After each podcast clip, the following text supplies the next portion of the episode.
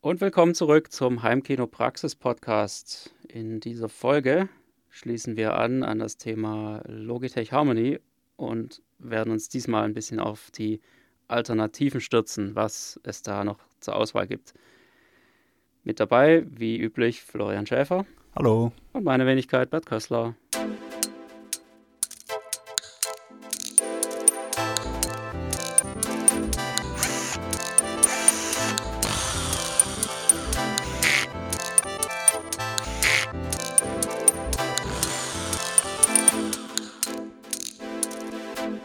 Heimkinopraxis Podcast. Ja, wir haben uns ähm, letztes Mal schon ziemlich ähm, in Rage geredet, als es um die Logitech Harmony geht. Ähm, wir haben uns überlegt, wir werden dieses Mal in einer separaten Folge ein bisschen näher auf die ganzen Alternativen eingehen, die man jetzt hat, wenn man äh, sich dazu entscheidet, die Harmony also nicht mehr anzuschaffen, beziehungsweise wenn irgendwann der Punkt kommt, wo man sie dann zwangsläufig ablösen muss, weil einfach früher oder später gewisse Geräte nicht mehr damit zu steuern gehen. Irgendwann kommt der Tag, ist vielleicht nicht dieses Jahr, vielleicht nicht nächstes, vielleicht auch erst in fünf Jahren oder noch später, aber ja, es wird kommen. Okay, Google, schmeiß die Harmonie weg. so. äh, naja, genau. Nein, hoffen wir mal, dass wir sie noch lange nutzen können. Aber trotzdem hilft es, finde ich, immer sehr, sehr gut, wenn man schon mal so ein bisschen Alternativen vor den Augen hat und, und sich orientieren kann im Laufe der Jahre, wohin man dann irgendwann mal gehen will. Bleibst du bei deinen einzelnen Fernbedienungen? Also ich bleibe da jetzt erstmal noch länger dabei. Ich hatte ja vor, auf die Harmonie dann zu gehen. Bin, wie ich letztes Mal sagte, habe das dann nicht gemacht, weil ähm, weil so, wo es mir langsam sympathischer wurde, ist auf einmal doppelt so teuer geworden. Und auch wenn der Preis vielleicht immer noch gerechtfertigt wäre, nachdem eine, eine Zeit lang das Ding äh, Elite oder was für 160 Euro mal zu haben war, auf einmal 300 zu zahlen, nein. Und jetzt, wo es abgekündigt ist, äh, mache ich das auch nicht mehr.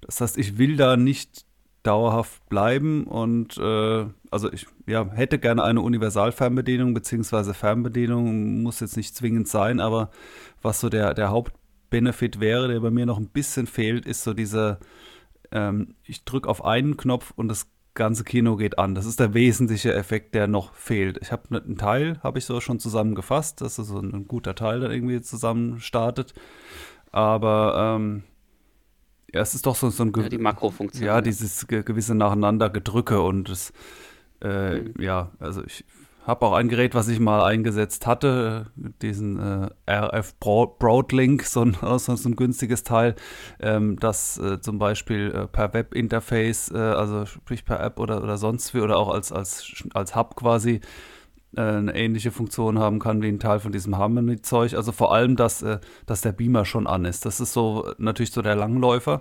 Da kommt in Ra Raum, das allererste, was ich drücke, ist Beamer an, weil der braucht halt. Mhm.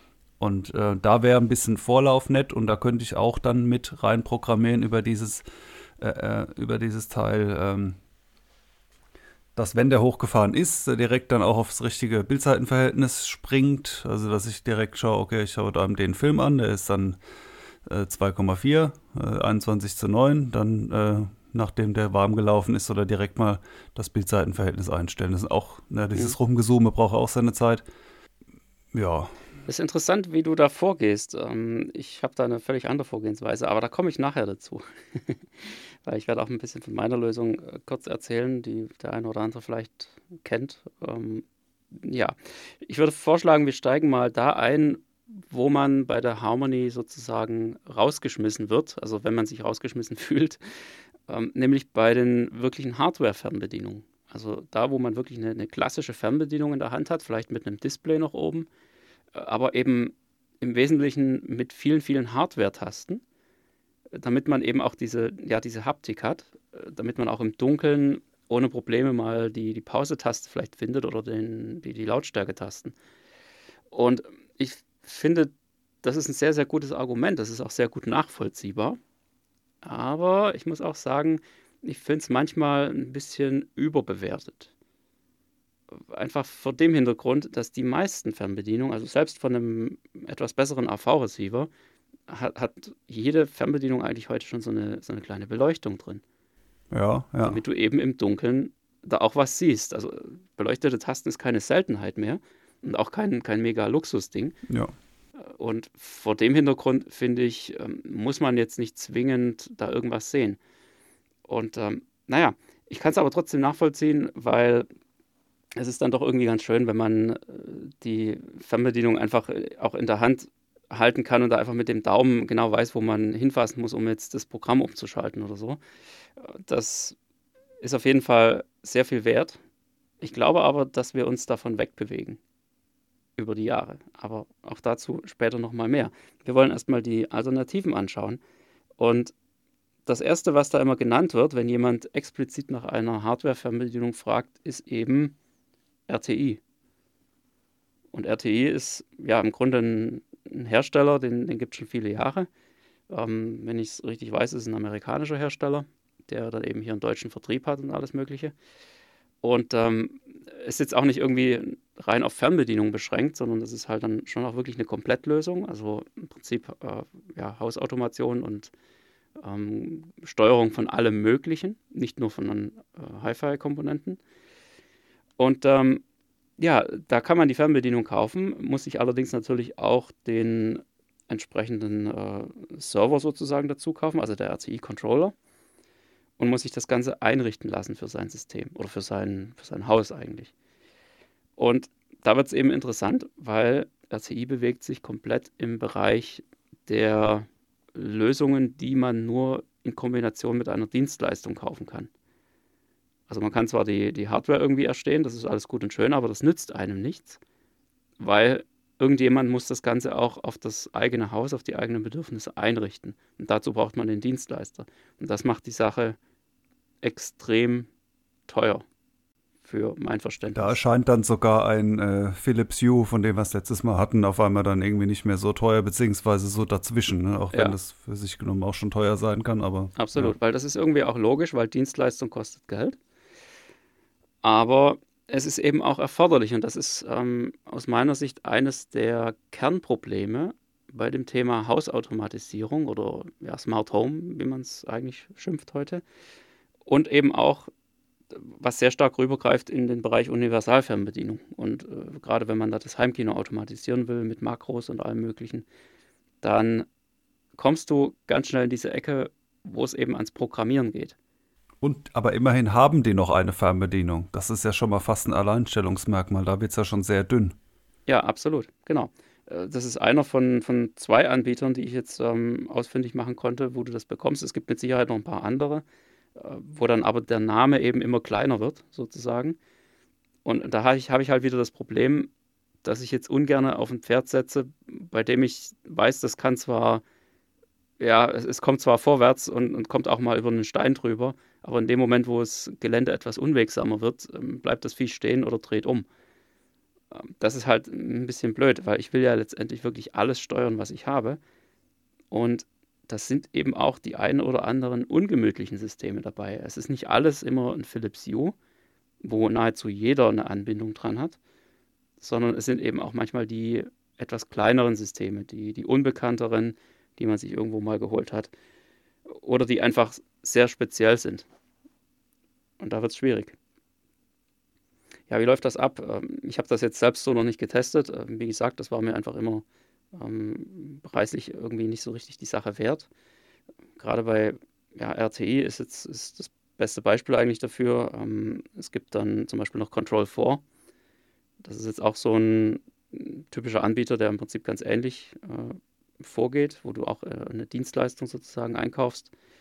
Es äh, gibt noch ein paar andere. Ähm, äh, Crestrons zum Beispiel noch ganz bekannt. Ich weiß nicht, wie, wie sind das bei Mediola? Bin ich, bin ich gar nicht sicher, ob das eher was frei verfügbares ist oder, oder ob man das selbst dran machen kann. Naja, es, es gibt noch so ein paar, aber RTI und, und Control 4 sind eben so die, die bekanntesten, denke ich, da in dem Bereich. Und ähm, es gibt eben einen deutschen Vertrieb jeweils dafür, der dann eben auch die ähm, Programmierung des Systems und die Einrichtung des Systems bei einem zu Hause vornimmt und das sich eben sehr gut bezahlen lässt. Ja, dazu bekommt man eben die, die Fernbedienung unter anderem. Also man kann die kaufen, wenn man die will, kann aber das ganze System im Endeffekt dann auch über, über eine App steuern, also über die vorhandenen Geräte, die man sowieso hat. Oder man holt sich halt so ein spezielles, ähm, so eine Steuerzentrale, die man sich dauerhaft an die Wand hängt. Ja, wie so ein Einbautablet, wenn man so will. Und das ist natürlich interessant, wenn man, wenn man das in seiner Gesamtheit betrachtet, wenn man das am besten auch wirklich fürs komplette Haus dann gleich nutzt. Ähm, ganz tolle Sache, wenn man sich leisten kann und will. Aber ist mit Sicherheit nicht die Lösung für jeden. Oder wenn natürlich das, das Heimkino schon äh, so preislich gehoben ist. Also dann relativiert sich auch. Aber wer jetzt nur, einen, ja. nur, ich sage jetzt mal alles zusammen, 5000 Euro Heimkino hat, der wird sicher keine 2000 Euro für eine Fernbedienung dann noch drauflegen. Anders sieht es beim 50.000 Euro Kino aus. Richtig, genau. Da lohnt sich das auch viel mehr, finde ich, äh, weil ja, das ist so ein bisschen wie der, der Vergleich mit, den, mit dem Weber-Grill und den äh, 50-Cent-Würstchen, die man da drauflegt. Ja, das, äh, wenn du halt ein, ein mega Heimkino hast, dann willst du es auch entsprechend äh, gut steuern und da jetzt nicht irgendwie mit so einer totalen Billigsteuerung oder hier halt mit den Standardfernbedienungen daran gehen, sondern das muss dann schon irgendwie alles aus einem Guss sein. Also du legst dann jedes Mal eine neue teure Fernbedienung auf den Grill. sozusagen. ja. ja, das mache ich immer so mit meinen Fernbedienungen. das weiß doch jeder. Ja, aber das ist dann so ähnlich wie mit einem Autoschlüssel, ne? Man kennt das so, wenn man äh, in manchen Kreisen so gern genutzt, um andere Leute zu beeindrucken. So, man setzt sich in eine Bar, gut, also man kennt es von früher, äh, ging in eine Bar und da ist man so, und dann legt man erstmal so einen Schlüsselbund auf den Tisch und dann ist dann irgendwie Porsche. also Kontroll 4. Richtig. nee, das ist. Ich sofort denke, am Heimkino Stammtisch, sofort ein Raunen. Ja, genau. Oh, ich glaube nicht, dass das funktioniert, weil die meisten Leute werden das überhaupt nicht kapieren. Also, wenn du da deine RTI-Fernbedienung äh, in die Hand nimmst, die durchaus was hermacht, äh, muss man wirklich sagen. Ähm, so vom optischen. Also, mir gefällt sie wirklich sehr gut. Aber, naja, du kannst da, glaube ich, niemanden damit beeindrucken, der da nicht auch Ahnung hat davon. Weil der wird halt sagen: Ja, gut, das ist halt eine Fernbedienung, ne? Hast halt zum Steuern hier, ne? Und so. Habe ich zu Hause auch. Nur ist halt ein anderes Thema. Und ähm, naja, also äh, RTI, wie gesagt, hat diese Lösung mit der Hardware-Fernbedienung. Ähm, bei Control 4 gibt es das auch. Die haben sich die, die Neo äh, Remote reingekauft, wenn ich das richtig nachverfolgen konnte. Also Neo mit 2E geschrieben. Das war wohl irgendwie mal ein eigenständiges Produkt und ähm, ist jetzt eben aufgekauft worden, ja, weil die haben wahrscheinlich auch die Notwendigkeit erkannt oder die, die Nachfrage gehabt, dass da eine vernünftige Fernbedienung auf dem Wohnzimmertisch liegt. Ähm, macht ja durchaus auch Sinn, aber man merkt auch an diesen Fernbedienungen aus meiner Sicht, dass da eben gewisse Funktionen zwar auf den Hardware-Tasten liegen, aber früher oder später wird dann eben doch immer auf das Display zugegriffen oder zurückgegriffen, Klar, das ja. da dabei ist weil du eben gewisse Sachen einfach nicht mehr über die Hardware-Tasten abbilden kannst. Es gibt also ja diese. Du musst dir ja dann merken, du hast immer die gleichen Tasten und musst denken, ja, jetzt bin ich gerade im Modus, da bedeutet diese Taste was anderes. Richtig, eine ganz typische Sache, die ich am Anfang auch immer gemacht habe, als ich nur eine, eine reine Hardware-Tastenverbedienung hatte. Äh, geht ja nicht anders und da hast du dann halt bei einem Gerät, wo du keine Aufnahmefunktion hast, hast du halt den äh, runden roten äh, Punkt äh, dafür verwendet, was weiß ich, das Licht einzuschalten oder so. Ähm, kann man alles machen, aber ist jetzt natürlich nicht so wahnsinnig elegant, jetzt so im Hinblick auf User Experience oder so. ähm, von daher ist es dann schon ganz gut, wenn man da auch ein bisschen mit den, mit den Software-Tasten dann weiterkommt. Gerade eben für die Funktionen, die jetzt auch nicht so ständig gebraucht werden, wie jetzt laut, leise, vor, zurück oder so, sondern eben die Dinge, die man dann doch etwas spezieller aufruft. Ja, ich denke jetzt also Sachen wie die Subtitles auswählen oder äh, die Tonspur auswählen bei einer Blu-ray oder sowas in der Art. Das ist ja jetzt Zeug, das machst du jetzt echt nicht so oft. Und ähm, da kann man durchaus auch mal auf Hardware-Tasten verzichten. Macht es eher übersichtlicher. Also mir persönlich haben da auch schon immer die Fernbedienungen am besten gefallen, die das ein, so ein gewisses Mittelfeld gefunden haben die jetzt nicht jeden Käse versucht haben, als Hardware-Taste abzubilden, die aber auch nicht komplett reduziert Also haben. nicht die, nicht die Netflix-Taste oder so. Ja, das sind ja auch so die Beispiele ja. für die, oder Voodoo und so, ne? also Dienste, die es dann hier gar nicht gibt. Ja. Äh, so schön Player-Tasten mit der Schnellwahl für einen Dienst, den du nicht hast.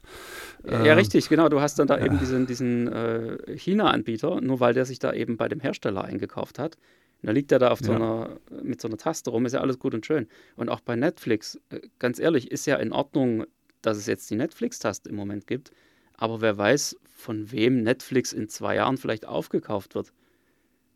Ist ja keine Seltenheit heutzutage, dass irgendwelche Großen ja. von irgendwelchen noch größeren gekauft werden. Und dann heißt das Ding eben nicht mehr Netflix, äh, sondern, keine Ahnung, äh, Disney Plus Plus.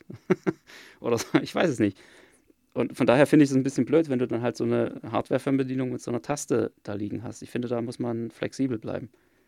Was ja eigentlich schade ist, dass äh, Logitech das Ganze nicht verkauft hat. Also sie wollten da offenbar mit ihrem Wissen eher mauern oder sonst was, weil du hast ja gesagt, Knee Remote wurde da aufgekauft. Gut, ist vielleicht eine deutlich kleinere Nummer, aber ich meine, da ist so viel Know-how drin.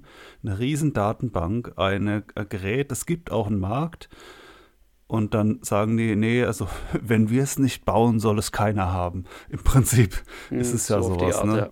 Genau, das hat ähm, mich eben naja. auch so ein bisschen gewundert, dass, dass sie es nicht verkauft haben. Vielleicht haben sie es auch verkauft, sonst weiß nur keiner.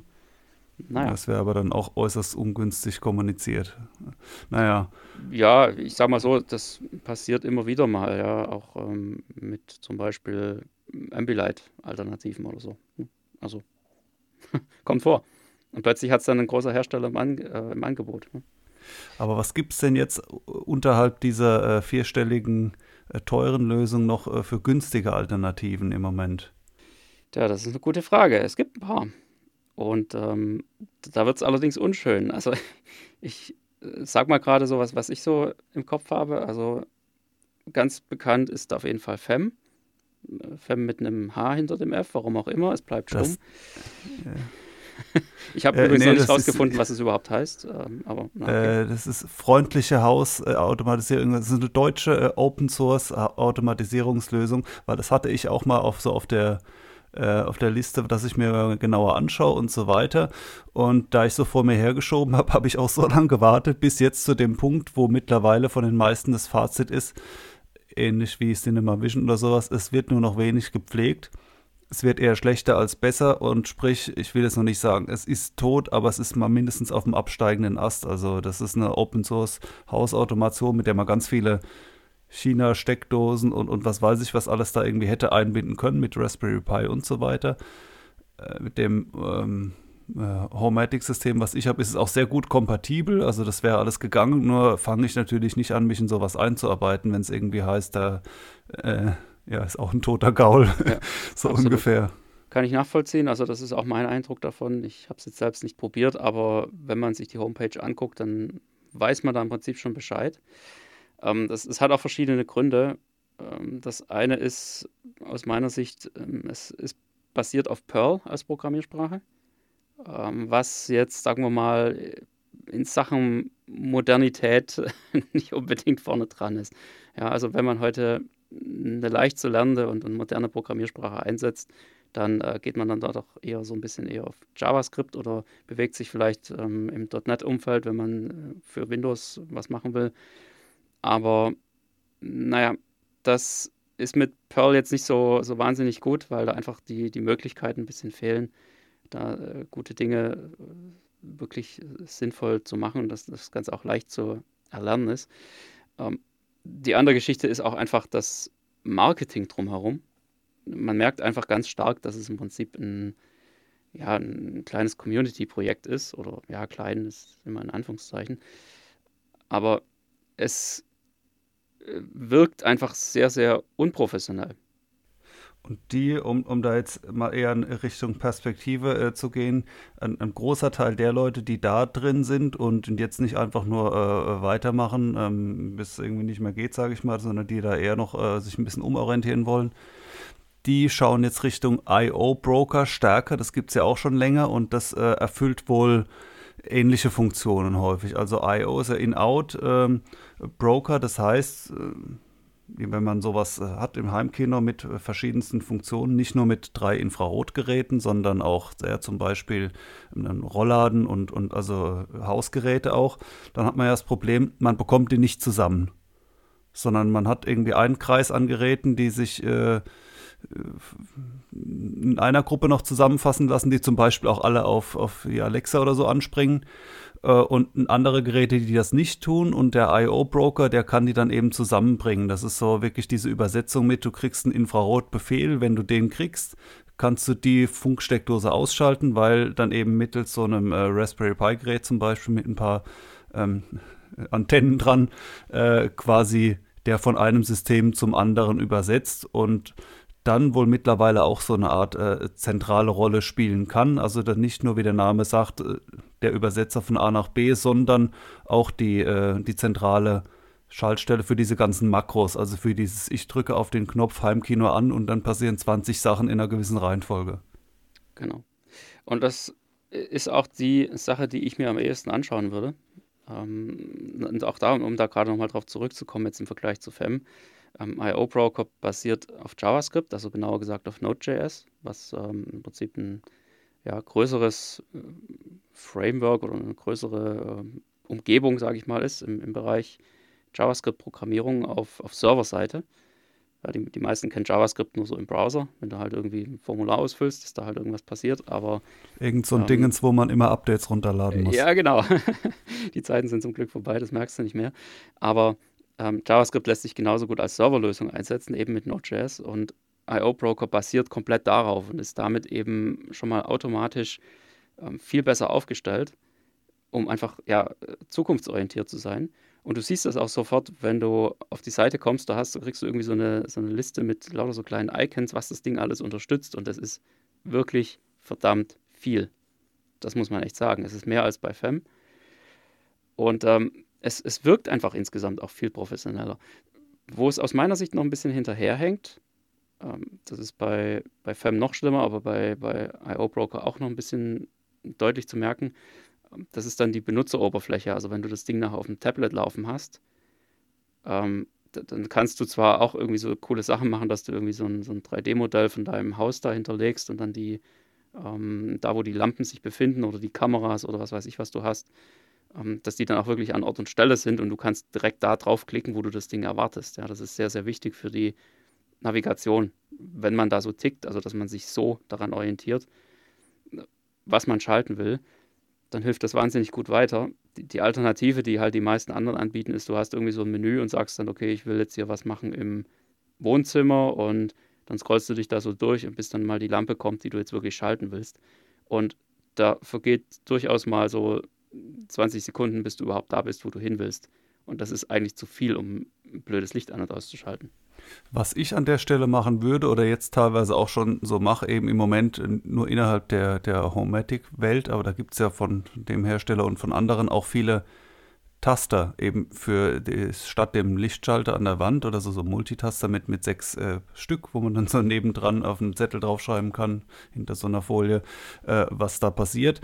Und so habe ich zum Beispiel äh, an den äh, Kinos sitzen äh, einen Schalter direkt für äh, Licht ein. Ja, und da brauche ich dann auch nicht auf eine App gehen, um dann irgendwie Licht, wo ist es, Licht, Licht, Licht hier ein. Und genauso würde ich dann auch äh, Gesamtkino ein auf so einen Hardware-Taste, wo eine Batterie drin ist, irgendwo ins Haus machen. Vielleicht oben in den Hausflur, so nach dem Motto, in einer Viertelstunde will ich unten einen Film schauen oder so. Soll schon mal alles äh, anlaufen. Drücke ich auf den Knopf beim Vorbeigehen. Fertig. Das sind natürlich keine 100 Tasten wie oder keine 20, 30 wie bei einer Harmony oder so. Aber so die allerwichtigsten Dinge, so, so Start, Stopp oder Kino anmachen oder so, kann man sich ja mittels IO Broker oder diversen anderen Lösungen auch auf so einen richtigen Schalter drauflegen, so ein Taster. Das ist so vielleicht ein Zwischending, da hat man zumindest so ein paar Hardware-Sachen. Richtig, genau. Also ich habe auch noch äh, hier so Funkschalter hängen, also die wirklich aussehen wie, wie normale Lichtschalter. Genau, und die so triggern dann halt gewisse Dinge einfach an, weil ich dann doch gemerkt habe, es ist zwar gut und schön, wenn man alles über, über eine App oder so steuern kann, aber wenn du halt mal kurz in den Raum reinlaufen willst, dann musst du das Licht irgendwie an der Tür einschalten können. Das ist äh, total genau. dämlich, das nicht zu können. Ähm, und, und, auch eins der größten Probleme mit, wenn man auf irgendwelche Smart Home Lösungen jetzt geht. Ja, wie kombinierst du das mit deinen bestehenden Lichtschaltern? die du schon seit vielen Jahren hast, die ganz normal in der Wand drin sind. Ähm, ja, das ist nicht ganz einfach. Aber ja, äh, also FEM, IO Broker, das sind so die, die größten Namen, denke ich mal. FEM eher absteigend, IO Broker, denke ich, eher, eher aufsteigend. Beide haben so ein bisschen das Problem, dass sie eben ja von der professionellen Anmutung her ja nicht so ganz perfekt sind, halt wie ein Produkt, für das du Geld bezahlst. Können viel, sind aber doch eher so für die äh, experimentierfreudigen äh, User. Ja, richtig, auch, klar. Ja. Es ist, ist, was für Leute, die da keinen Schmerz damit haben. Ähm, weil, also ich, ich will nicht sagen, dass es hässlich ist, aber es ist von Programmierern gemacht. Es ist einfach hässlich und schmerzhaft, man muss das wollen. man muss darauf genau. stehen.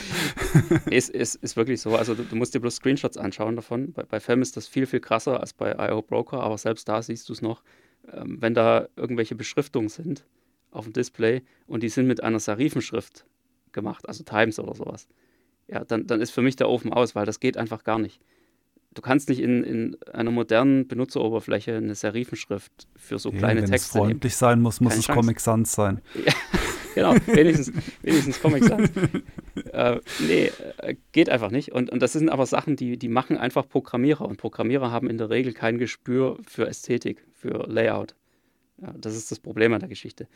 Ähm, deshalb ist es immer gut, wenn so ein Team zum einen jemanden hat, der ein vernünftiges Marketing machen kann, und zum anderen auch jemand, der einen Blick für Design hat und sich dann eben diese Sachen vorknöpfen kann und, und da ein bisschen dran mitwirkt. Ähm, das ist leider sehr schade bei den kostenlosen Lösungen, aber so ist das. Das heißt aber jetzt nochmal von wegen kostenlos. Äh, mein, mein halbgarer Wissensstand, kannst du es ergänzen, ist, also bei Fame weiß ich es, bei IO Broker meine ich, ist es genauso. Ähm, man braucht sowas, es gibt verschiedene Lösungen, aber sowas zum Beispiel wie ein Raspberry Pi mit eben so einer Funkantenne, damit man seine Steckdosen da erreicht und, und sonstigen Schnittstellen. Ähm, und die Software, die man dann auf den Raspberry da drauflegt, die ist, bei Fame ist es Freeware, klar, Open Source. Und bei IO Broker, wie ist das da eigentlich? Kostet das irgendwo was? Oder das, ist es auch so ein, oder wie viel? Es, es ist Open Source. In dem Moment, wo es Open Source ist, ist es praktisch kostenlos. Ja, okay. Ob du dir da jetzt von irgendjemandem helfen lässt, das einzurichten, der das irgendwie als Dienstleistung anbietet, das ist dann nochmal ein anderes Thema. Ja, aber das, das heißt also wiederum. Viele, viele Sachen ja. finanzieren sich so, also das ist jetzt auch gerade das Beispiel Cinema Vision, ist im Prinzip genau das gleiche. Ähm, viele Sachen finanzieren sich so, dass die Software an sich kostenlos ist und tatsächlich auch Open Source. Aber es gibt dann eben vom, also häufig vom Anbieter selbst, direkt auch gleich die Dienstleistung zu kaufen, dass die dir das einrichten. Okay. Und dafür Oder natürlich auch die Spenden, falls da was rumkommt, das, aber ja. Oder Spenden, ja, wobei das ist mehr so ja. in der anfänglichen Situation meistens, ja, ja. wenn man so ein System neu aufzieht. Ja, bis sie dann irgendwann merken, davon können sie nicht leben und ähm, bieten es dann eben wirklich als Dienstleistung an. Macht auch tierisch Sinn aus meiner Sicht ähm, dass man sich da helfen lassen kann, wenn man das will. Und das kann dann durchaus eben auch günstiger sein, als jetzt irgendwie so eine dicke Lösung von, von RTI oder äh, Control 4 oder sowas umzusetzen.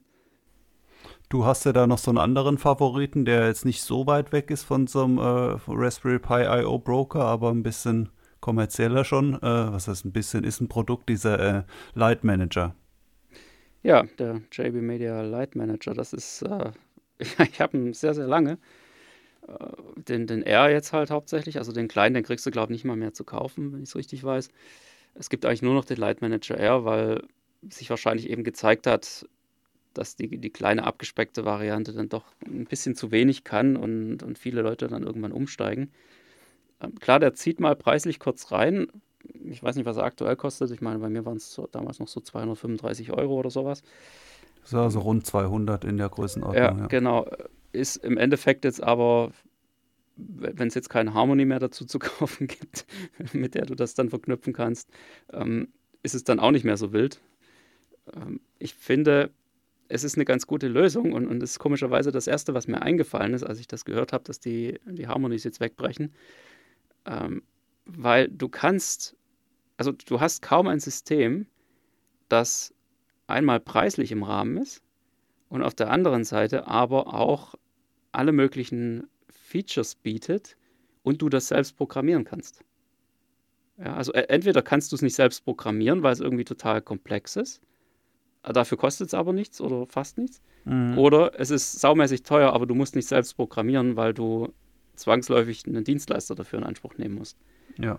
Die zwei Extreme gibt es eigentlich und die Logitech Harmony lag immer dazwischen, weil sie hat es dem, dem Normalbenutzer ermöglicht, diese Fernbedienung einzurichten, ohne da irgendwie ein Studium abschließen zu müssen vorher. Und genauso ist es beim Light Manager. Der Light Manager R, da hast du die, die Software dazu, die läuft unter Windows, die kriegst du aber auch unter Mac zum Laufen. Und du schließt das Ding an, beziehungsweise hängst den bei dir einfach ins Netz rein stellst die Verbindung her und dann sagst du dem einfach, okay, was habe ich alles? Also welche Systeme will ich einbinden? Und dann konfigurierst du im Prinzip die Tasten oder die Funktionen dafür.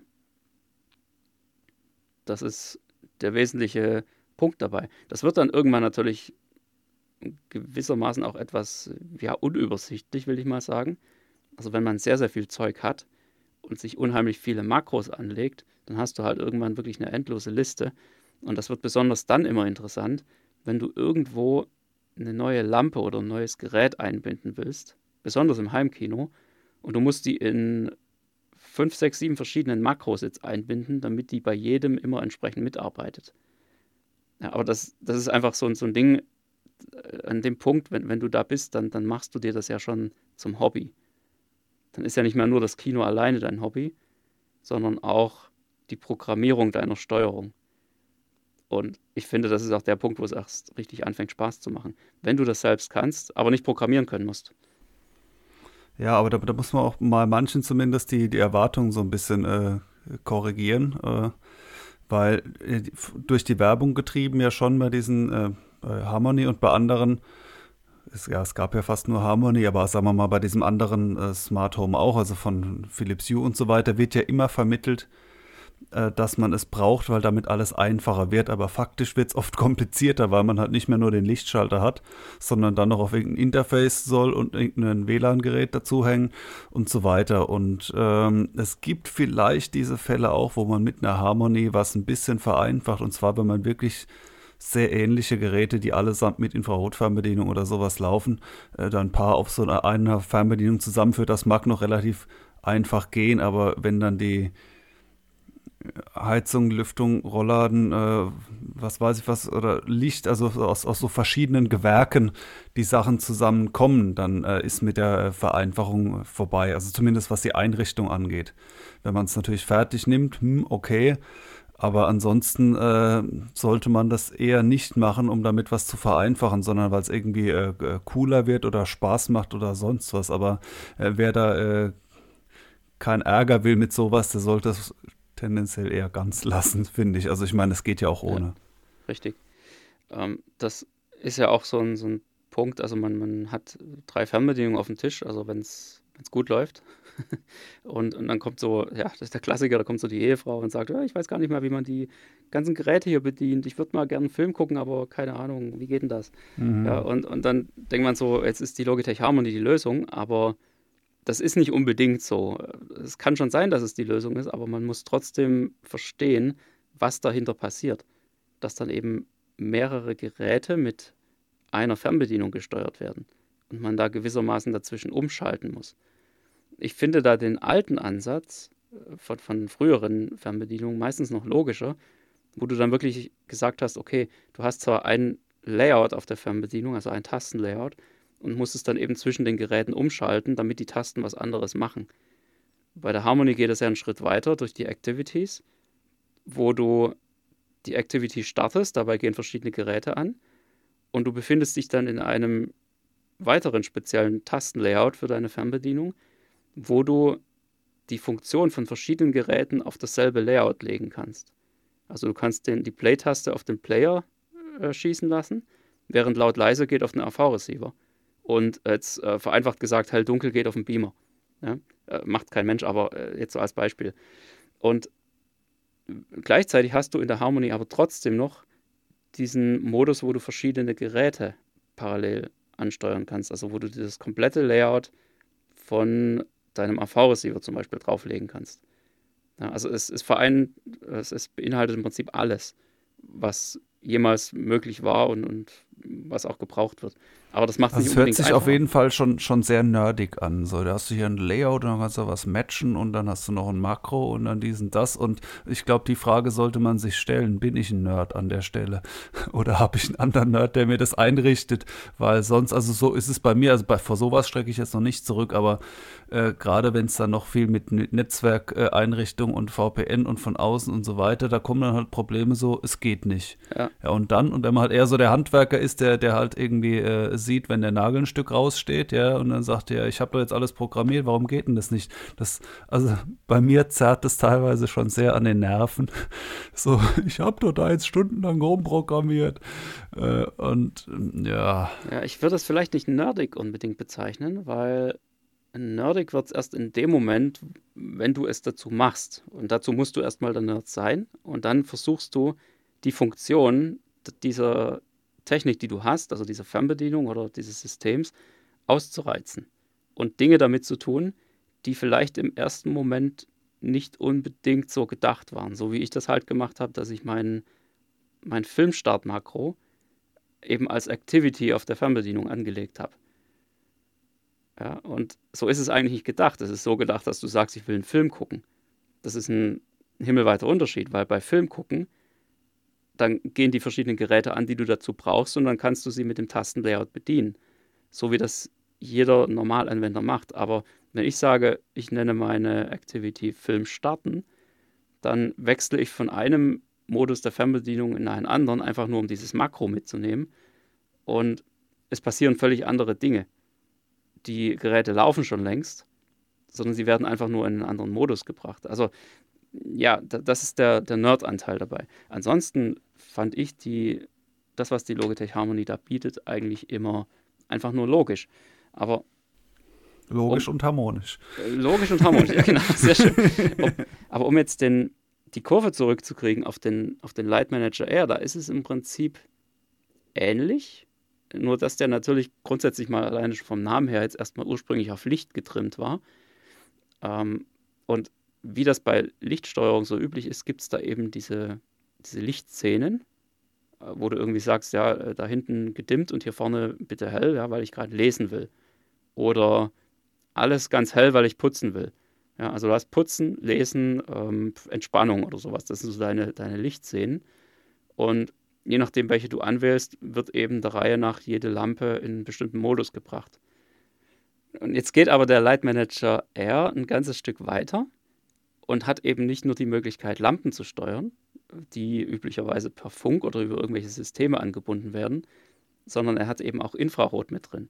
Und zwar, also Funk und Infrarot, die, die zwei wichtigsten alten Schnittstellen, sag ich mal, und, und beides als Sender und als Empfänger. Das heißt, du kannst mit dem im Prinzip alles machen. Also du kannst auch deine AV-Geräte mit dem Light Manager R steuern, weil er Infrarot senden kann. Und er kann es auch anlernen. Du hast keine Datenbank dahinter. Also es ist nicht so, dass du irgendwie sagst, so ich habe jetzt hier den, ähm, den Denon irgendwas, äh, bitte bind mir den mal mit ein. Sondern du musst ihm halt wirklich sagen, okay, pass auf, ich habe hier ähm, 20 verschiedene Tasten, die ich brauche. Lern mir jetzt mal von der Originalfernbedienung für jede Taste den Befehl an. Das ist nicht so einfach gehalten, wie, wie das jetzt bei Logitech gelöst war aber es ist möglich. Und es ist vom Aufwand her auch, ja, ich sag mal, überschaubar. Also wenn du das bei drei Tasten gemacht hast, dann kriegst du es bei den anderen 17 auch noch hin. Es ist halt ein bisschen Aufwand, aber man nimmt den Aufwand eventuell in Kauf dafür, dass man das machen kann, was man machen will. Es ist also vom, vom Nerd-Status her irgendwo so dazwischen, meiner Meinung nach. Ja, man sollte halt nicht äh, anfangen, weil man der Werbung geglaubt hat, dass es einfach nur alles äh, ganz toll vereinfacht und man dann in Zukunft total viel Zeit spart und dann feststellen, dass die Einrichtung doch ein bisschen anspruchsvoll ist, sondern äh, ja. Richtig. Und das war aber auch bei der Harmony so. Du, du hast die Harmony angeschlossen, hast die Software installiert, ähm, hast dann gesagt, ja, ich habe dieses Gerät, das Gerät und jenes Gerät. Dann hat er das Zeug runtergeladen und hat dir eine Standardkonfiguration gebaut. Dann hast du die auf die Fernbedienung gesynkt und konntest loslegen. Ist alles gut und schön. Aber du merkst dann spätestens am, am dritten Tag, ah nee, irgendwie hier das mit der Anordnung von den Buttons, das passt irgendwie nicht. Ich hätte das gern anders. Und dann gehst du wieder in die Software rein und fängst an, das Ganze anzupassen. Was ja auch geht. Und du, du arbeitest dich praktisch so selbst in diese ganze Sache rein und, und wirst automatisch zum Nerd, also sofern du da Bock drauf hast. Wenn du sagst, du bist mit dem Standard zufrieden, den dir Logitech da vorgeworfen hat, ähm, dann, ja, okay, dann ist es so. Schön. Herzlichen Glückwunsch. Ja, aber als, gerade als Heimkinobesitzer ähm, hast du dann doch irgendwo vielleicht noch einen gewissen höheren Anspruch als das. Und dann fängst du an, dich da reinzuarbeiten. So, und genauso ist es gerade jetzt auch beim, beim Light Manager, wo du das eben auch alles über eine Software machen kannst. Du fängst an, das Ganze zu perfektionieren. Du merkst, wenn du diesen und jenen Befehl nacheinander ausführst, das ist zwar alles schon mal ganz toll, aber irgendwie wäre es jetzt noch mal ein Stück cooler, wenn das Dimmen jetzt vielleicht noch ein bisschen langsamer gehen würde und wenn das Umschalten vom AV-Receiver und der Filmstart äh, vielleicht doch noch zwei Sekunden verzögert wären. Ah, nee, kommt doch anderthalb Sekunden, nicht zwei Sekunden. Ja? Und dadurch gehst du im Prinzip äh, zu, zu so einer gewissen Zeit, also wenn du das einrichtest am Anfang, gehst du täglich mehrmals in diese Software rein und optimierst immer irgendwas. Dann probierst du es wieder aus und notierst dir, ah, okay, ähm, nee, hier muss ich noch ein bisschen optimieren und da muss ich noch ein bisschen dran feilen.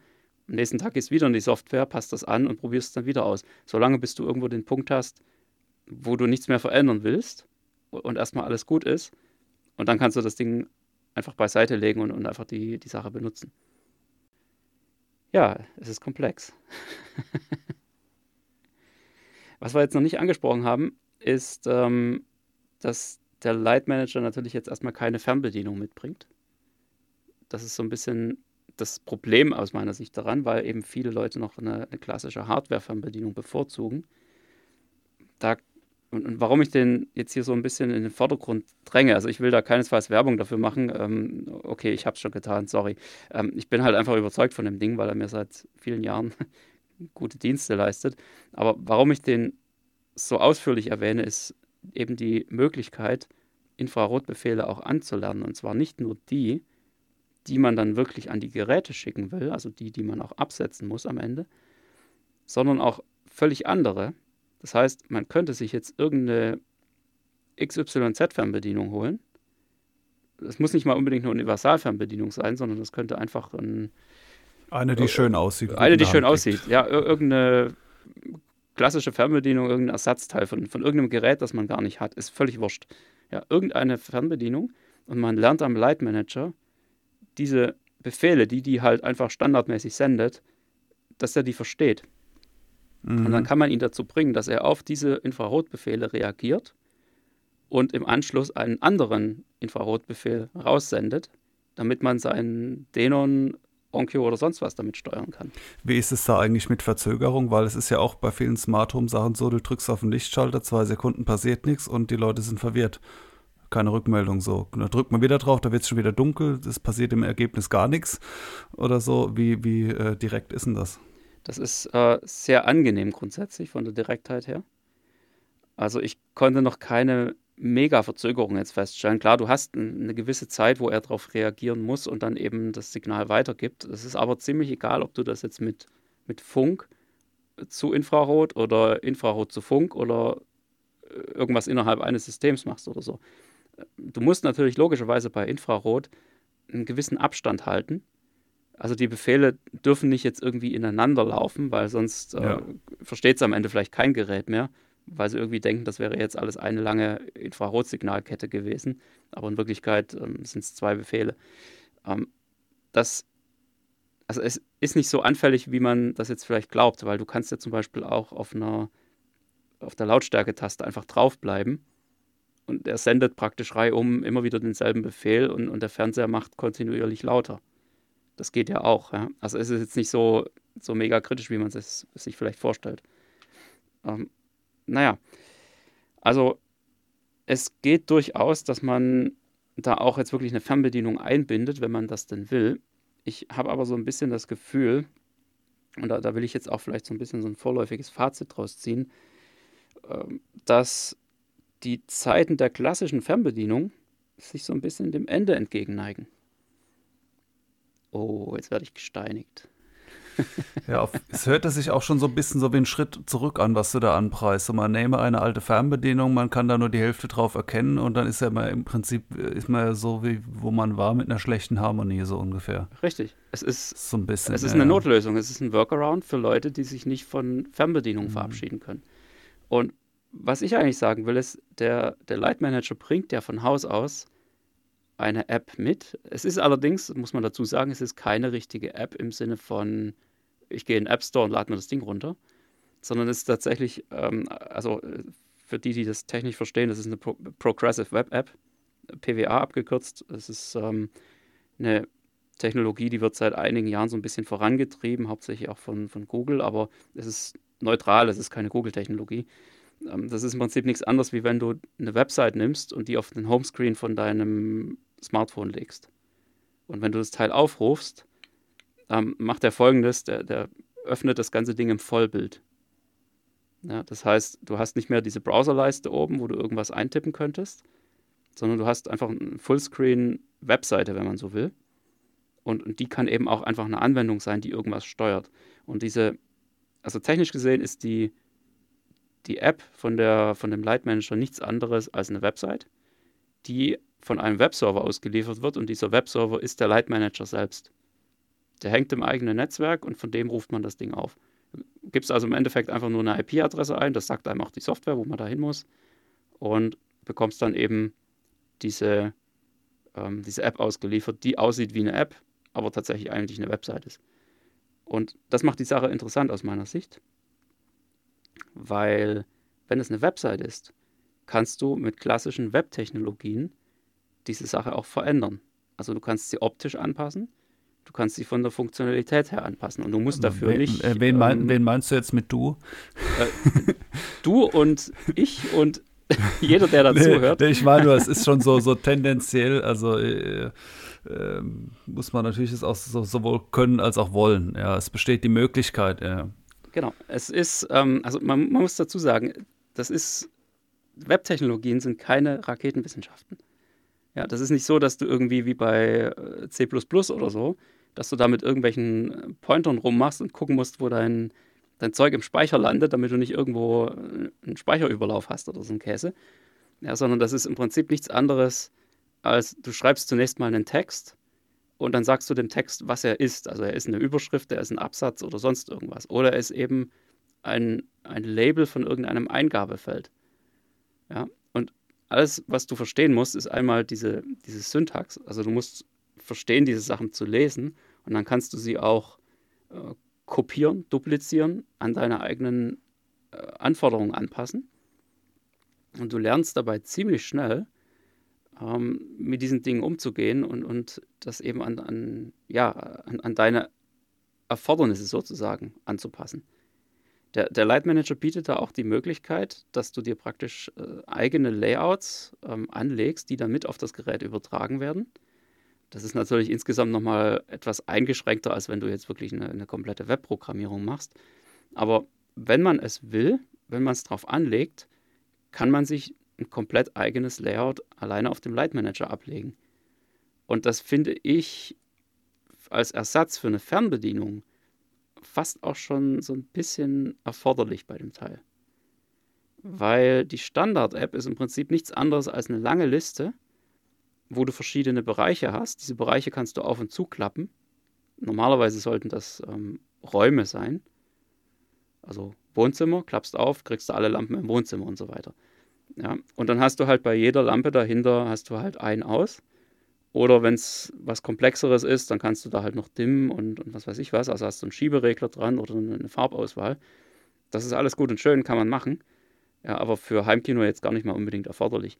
Was wir eher brauchen, ist, sind so diese Klassiker, ja, äh, Play, Pause, vor, zurück, ähm, schneller Vorlauf, schneller Rücklauf. Ja, so diese typische Anordnung, die man da so hat. Oder ein, ein Steuerkreuz, also in der Mitte Enter und dann hoch, runter, links, rechts. Und vielleicht noch so Sachen wie Return, also im Prinzip so eine Zurücktaste und eine Menütaste. Ja, das sind so die einfachsten Dinge, die, die hast du bei fast jedem Gerät irgendwo. Und die müsste man sich jetzt eigentlich auf dem Light Manager in einem vernünftigen Layout irgendwie abbilden, damit man die da äh, reinkriegt und, und dann würde das in dieser App ausgeliefert werden.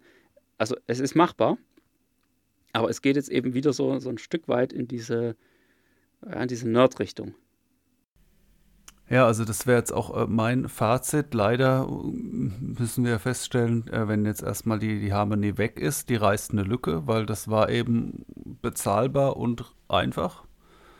Und Fernbedienung gibt es kaum welche. Es gibt die teuren Anbieter, die man, wo man sich einrichten lässt. Äh, RTI, äh, was war die andere nochmal? Uh, Control 4, ja.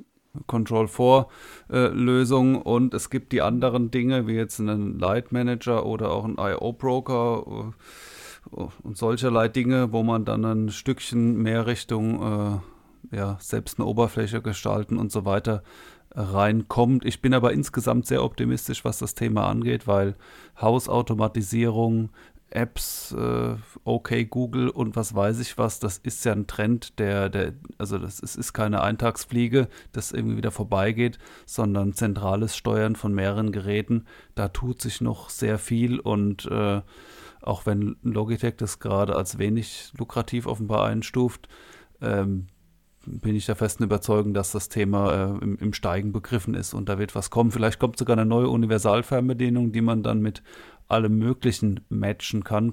Sowas, so Geräte gibt es ja auch, wie zum Beispiel für jetzt Videoschnittprogramme oder sowas, so, so eine Spezialtastatur. Gibt es vielleicht sogar auch von, von Logitech wahrscheinlich, wo du irgendwie so hinterleuchtete Tasten hast und die dann äh, zu deinem Programm äh, als, als extra Steuerpult nutzen. Ich brauche jetzt auch nicht zwingend eine Rumlauf-Fernbedienung. Es könnte ja auch was sein, wie so ein, sag ich mal, ein kleines Pult oder so, was auch immer, aber das ist, ähm, ja, da kommt was, aber im Moment ist es so, äh, ja, die, die Harmonie noch kaufen, solange es sie irgendwie noch gibt, wenn man das will, oder einfach ein bisschen abwarten oder sich tendenziell ein bisschen schwierigere Sachen anschauen. Genau, darauf läuft es im Moment hinaus. Also das, die Situation ist jetzt halt einfach die, dass da ein, Loch reingerissen ist, das zwar noch nicht so ganz offen ist, also noch geht ja die Harmonie, aber naja, ähm, sie wird mit Sicherheit dann irgendwann zurückfallen hinter neuen Lösungen. Und das ist jetzt eben die Zeit, die jetzt angebrochen ist, diese neuen Lösungen zu finden. Und ich finde, das Wichtigste daran ist eben, wie man jetzt sieht, wie man, denke ich, auch heute aus dieser Folge rausgehört hat, dass also wirkliche Alternativen mit Hardware-Fernbedienung eben in der Regel sehr teuer sind und das nicht für jedermann ist. Und auf der anderen Seite die günstigen oder beinahe sogar kostenlosen Sachen sind auch nicht für jedermann, weil sie eben technisch komplex sind. Und was wir jetzt eigentlich machen müssen, ist genau diesen, diesen Mittelweg zu finden, wo man das Ganze zusammenbringt. Und ich, ich denke einfach, ähm, dieser Mittelweg wird in die Richtung gehen, dass die Dinge immer mehr auf Smartphones und Tablets bedient werden und nicht mehr auf klassischen Hardware-Fernbedienungen. Einfach aus dem Grund, weil jeder hat so ein Teil. Wozu sollte man denn massenhaft Hardware-Fernbedienungen herstellen, wenn es eigentlich gar nicht notwendig ist, wenn, wenn jeder schon so ein Gerät in der Hand hat. Da sehe ich auch eher die Schwäche bei den Geräten, die man da mitsteuern will, die nämlich teilweise eher noch aus einer vergangenen Zeit sind, wie unter anderem auch Beamer, die sowas noch nicht vorsehen. Und in dem Moment, wo die das nicht können, wo man die nur mit Infrarot oder vielleicht sogar nur eine RS232-Schnittstelle oder irgend sowas Altem steuern kann, hat man dann natürlich ein Problem. Aber alle möglichen neuen Geräte, also auch, das heißt, eine kleine Lampe, es gibt so viele Geräte, wo man denkt, wofür brauche ich denn da jetzt eine App? Also man kann ja äh, so Konsumerzeug, ja, alles Mögliche per App steuern. Und das ist im Moment eher das Problem, dass nicht alles, was wir im Heimkino einsetzen, schon mal direkt App steuerbar ist. Bei Beamer mache ich mir gar keine Sorgen. Weil Beamer haben seit, seit vielen, vielen Jahren äh, einen Standard, äh, der nennt sich PJ Link der wird gebraucht oder wurde schon immer gebraucht, weil du ja Beamer zum Beispiel auch in, in einem Museum hinhängst. Ja, klassisches Beispiel, mhm. Museum. Äh, hat es irgendwie in jedem Raum hat es irgendwie einen Beamer und der heizt da irgendwelche Zusatzinformationen zu diesen Ausstellungsstücken da an die Wand. Ähm, ja, glaubst du, da geht am Abend einer rum mit der Fernbedienung und schaltet die ganzen Beamer aus? Nee. Ja, da gibt es eine Software dazu, und mit denen, die listet dir sämtliche Beamer in deinem Netzwerk auf und dann kannst du sagen, hier ausschalten, ausschalten, ausschalten. Oh, der da, da blinkt irgendwas, da ist die Lampe kaputt. Also sprich, äh, die Hardware wäre dann Ethernet an der Stelle. Netzwerk genau, das, das, läuft alles über ja. Ethernet. Also ja, bei Beamern gut, ist das sogar schon verbreiteter als bei den anderen Geräten und vor allem schon viel länger. Und das äh, finde ich auch total gut, nur die Schnittstellen sind halt nicht so, also im, im Heimbereich nicht so wahnsinnig bekannt. IO Broker zum Beispiel hat keine, soweit ich weiß. Und das ist das Einfachste, was jetzt so ein, so ein 0815-User eher erwarten würde, wäre halt, dass alles über Wi-Fi läuft, zum Beispiel. Ja. Also, dass du auch, auch nicht ein Netzwerkkabel zum Beamer legen musst und, und so weiter, sondern ähm, das ist irgendwo, und das denke ich, ist aber auch was, was eher im Kommen ist. Dass die Geräte, äh, ja, dass man nicht überall so Übersetzer und Netzwerkkabel und sonst was Kabel braucht ja, sei es jetzt über Kabel oder WLAN, das ist völlig wurscht, weil es ist im selben Netzwerk und damit ist es dasselbe Protokoll, was am Ende dahinter liegt. Das ist schon ganz praktisch eigentlich. Also, aber du hast schon recht, es, es gibt Geräte, die bieten gar nichts davon an. Ich bin auch zum Beispiel in Anführungszeichen maßlos enttäuscht vom Panasonic DPUB 9004, also das Flaggschiff unter den Panasonic-Playern. Mhm ähm, was die Steuerung angeht. Weil was hat er an Bord? Ähm, ja, er kann Infrarot, logischerweise. Und er hat eine Control-4-Schnittstelle.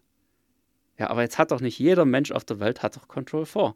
Da ist äh, garantiert auch wieder irgendwie so, so ein bisschen Geld geflossen wahrscheinlich. Da hat dann Control4 gesagt, hey Panasonic, macht mal in euer neues Flaggschiff nur uns rein. Es gibt keine anderen Schnittstellen. Also du, du hast nichts Offenes, kein äh, HTTP-basiertes Ding oder irgendwas, wo du, wo du auf das Ding zugreifen kannst und den steuern kannst oder mal die, die Laufzeit vom Film abfragen könntest. Keine Chance. Du kommst nicht ran. Über Control 4, gar kein Thema. Aber da liegen eben einfach die, die Dokus nicht offen, also die, ähm, die ganzen Sachen, weil du sollst ja gefälligst das Control 4-System kaufen für saumäßig viel Geld. Und daher können das eben nur gewisse Dienstleister. Das ist genau das Problem. Das ist genau das Gegenteil von Open Source im Prinzip. Und das ärgert mich so, so ein bisschen maßlos an diesem Teil, weil es halt echt ein, ein super Player ist. Und ähm, naja, dann scheitert es eben an solchen Dingen. Und äh, ja, es ist tatsächlich so, dass ich den über den äh, Light Manager steuere. Ich habe dem die Infrarotbefehle beigebracht und, und das läuft. Und das ist auch ohne nennenswerte Verzögerung weil ich allerdings auch die, die Befehle an den Light Manager eben übers Netzwerk absetze. Ja, und das habe ich mir jetzt so ein bisschen für den Schluss aufgehoben. ich habe ja ähm, angedeutet am Anfang, dass ich da auch so ein bisschen ähm, meine Lösung nochmal kurz ähm, ja, aufzeige. Und das ist halt wirklich jetzt eine, eine absolute Nerd- und äh, ich, ich, will nicht sagen Bastellösung, das hört sich so, so ein bisschen abwertend an, sondern es ist halt einfach tatsächlich Softwareentwicklung, was ich gemacht habe. Das heißt, ich habe einen sehr, sehr ähnlichen Ansatz wie den von IO Broker. Allerdings schon 2014 oder so umgesetzt, als, ähm, als das noch nicht so verbreitet war.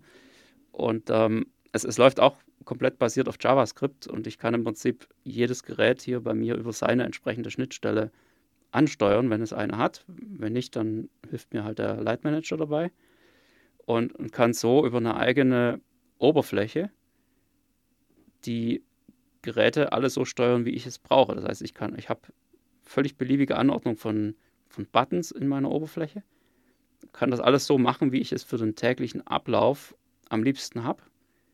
Und äh, ganz nebenbei sieht es auch noch total Android-mäßig aus. Also du hast wirklich jetzt das Gefühl, dass du eine ganz normale Android-App aufrufst, die auch wirklich ähm, vom Layout her echt ordentlich ist und nicht irgendwie so, ja, wie so eine Bastellösung aussieht.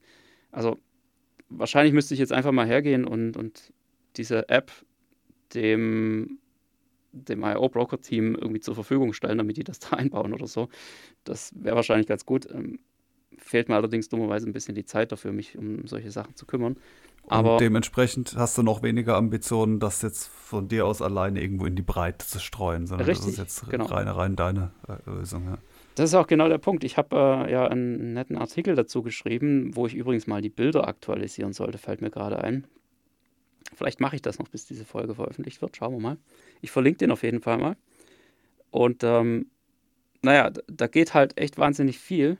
Und ich bin auch schon zigmal gefragt worden, ob ich da nicht irgendwie das mal öffentlich zugänglich machen kann und so, was halt wirklich eine, eine coole Lösung ist. Aber das Problem ist schlicht und einfach, ich, ich habe aufgehört, damit den, den Code ähm, rauszugeben, weil das für mich im Endeffekt einfach nur zu, ja, zu Supportanfragen führt und ja, wahnsinnig viel Zeit bindet und äh, ohne irgendeinen ja, irgendeine Rückmeldung oder, oder was heißt Rückmeldung, ohne irgendeine Gegenleistung, sag ich mal. Ja, das bringt es im Endeffekt nicht. Das heißt, man müsste das ganze Ding einfach ganz anders aufziehen. Und ich habe aber die, die Hoffnung, dass gerade IO Broker in dem Bereich irgendwann mal weiterziehen wird und da besser wird und das Ganze so auf diese Art mal irgendwann äh, ein sehr, sehr guter Ersatz vielleicht auch für eine Harmonie wird. Ja, sehr interessantes Thema. Ich hoffe, ihr konntet ein bisschen was daraus mitnehmen, äh, gerade was die, ja, auf, auf der einen Seite die teuren Lösungen angeht, äh, so wie eben Control 4, RTI, äh, Crestron hat man noch genannt, es gibt noch ein paar andere. Und auf der anderen Seite eben die eher günstigen Bastellösungen, wo man sich in irgendeinen Raspberry Pi in die Ecke stellt und dann da eben FEM oder IO Broker oder was gibt es noch, OpenHub gibt es zum Beispiel noch, das laufen lässt. Oder dann eben die Zwischenlösung, wo der Light Manager R zum Beispiel zum Einsatz kommt. Ähm, vielleicht findet ihr da irgendwas dabei, was für euch interessant ist und naja, lasst uns gerne mal in den Kommentaren hören, in welche Richtung ihr da vielleicht irgendwann gehen würdet, wenn die Logitech Harmony endgültig vielleicht, naja, den Löffel abgibt. Okay, dann hauen wir jetzt den Filmtipp raus. Hauen wir den Filmtipp raus, genau.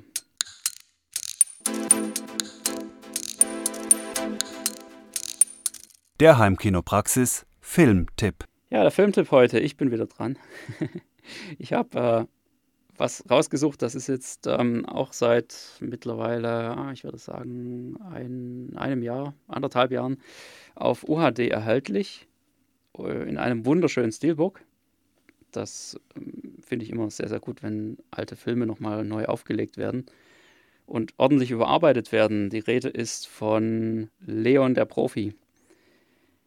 Ja, ich mag diesen Film einfach. Ich weiß gar nicht warum. Ähm, er ist irgendwie auf der einen Seite so der, der äh, Auftragskiller, ähm, der, naja, sagen wir mal, im Geiste doch etwas einfacher gestrickt ist vielleicht, aber dann eben in seiner Sache einfach ein absoluter Profi eben ist. Und auf der anderen Seite, auf der anderen Seite das äh, ja, kleine Mädchen, das nicht weiß, wo es hin soll und sich jetzt an den dranhängt. Natalie Portmans erste große Rolle. Ja, absolut. Also einfach nur genial gespielt aus meiner Sicht. War der eigentlich in den USA auch erfolgreich? Das weiß ich gar nicht, ehrlich gesagt. Ähm, Weil es ist ja schon so einer der wenigen Beispiele eines, sagen wir mal, mehr oder weniger typischen äh, äh, Actionfilms, ja, was ist da schon typisch, äh, der halt aus Europa ist, also zumindest aus äh, Frankreich, von Luc Besson, genauso ja. wie das fünfte Element dann später noch, äh, dem ich auch zutrauen würde, dass er in den USA was gerissen hat, aber weiß ich jetzt gerade auch nicht. Ich meine mal gehört zu haben, dass er da nicht sonderlich erfolgreich war am Anfang und dann auch erst äh, im Nachhinein äh, dann noch den Erfolg abgeräumt hat. Aber ja, sei es wie es sei. Ähm, die dritte Rolle in dem Film, nämlich sozusagen der Bösewicht, also der, mhm. naja, eigentlich ist es ja im Prinzip ein, so ein Drogenkopf, der allerdings auch mehr krumme Geschäfte macht, als er eigentlich äh, seine richtige Tätigkeit ausführt äh, und, und, eigentlich selbst mehr Drogen nimmt, als, als er eigentlich irgendwie, ähm, naja, Fälle löst. Äh, gespielt von Gary Oldman. Der ist auch mehr oder weniger auf diese Rolle abonniert. Ja, absolut. Ja. Absolut. Also zumindest also, gut, fünfte, fünfte Element ist das ja auch.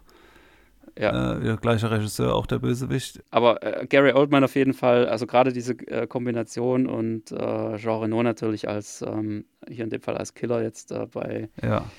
Ähm, Leon der Profi, ähm, das, das passt einfach. Und ich nehme das Beispiel vor allem auch deswegen gern, nicht nur, weil der Film jetzt einfach so genial ist, äh, oder, oder, ja, was heißt genial? Er ist ja halt einfach nur ein schöner Film mit einer netten Handlung, aber er ist er hat das gewisse Etwas. Und, und wie wir es auch letztes Mal gesagt haben, er hat einfach eine Atmosphäre.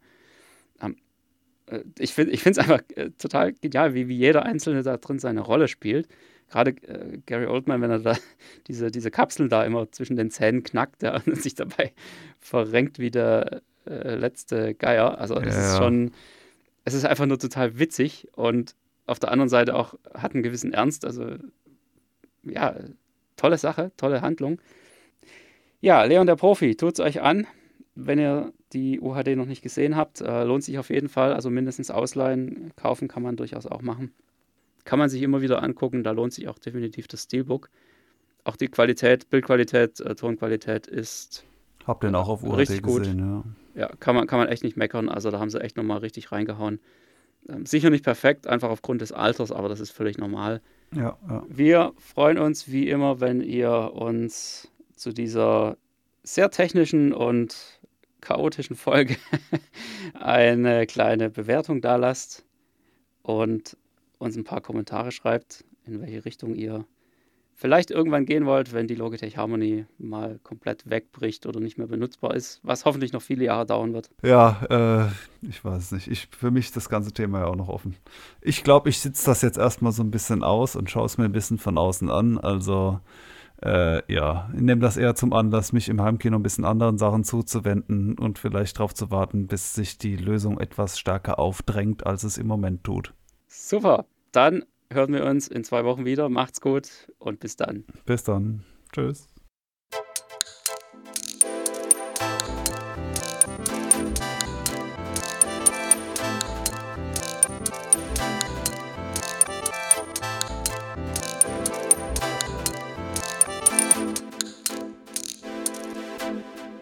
Der Heimkinopraxis Podcast, präsentiert von www.heimkino-praxis.de der Seite rund ums Heimkino.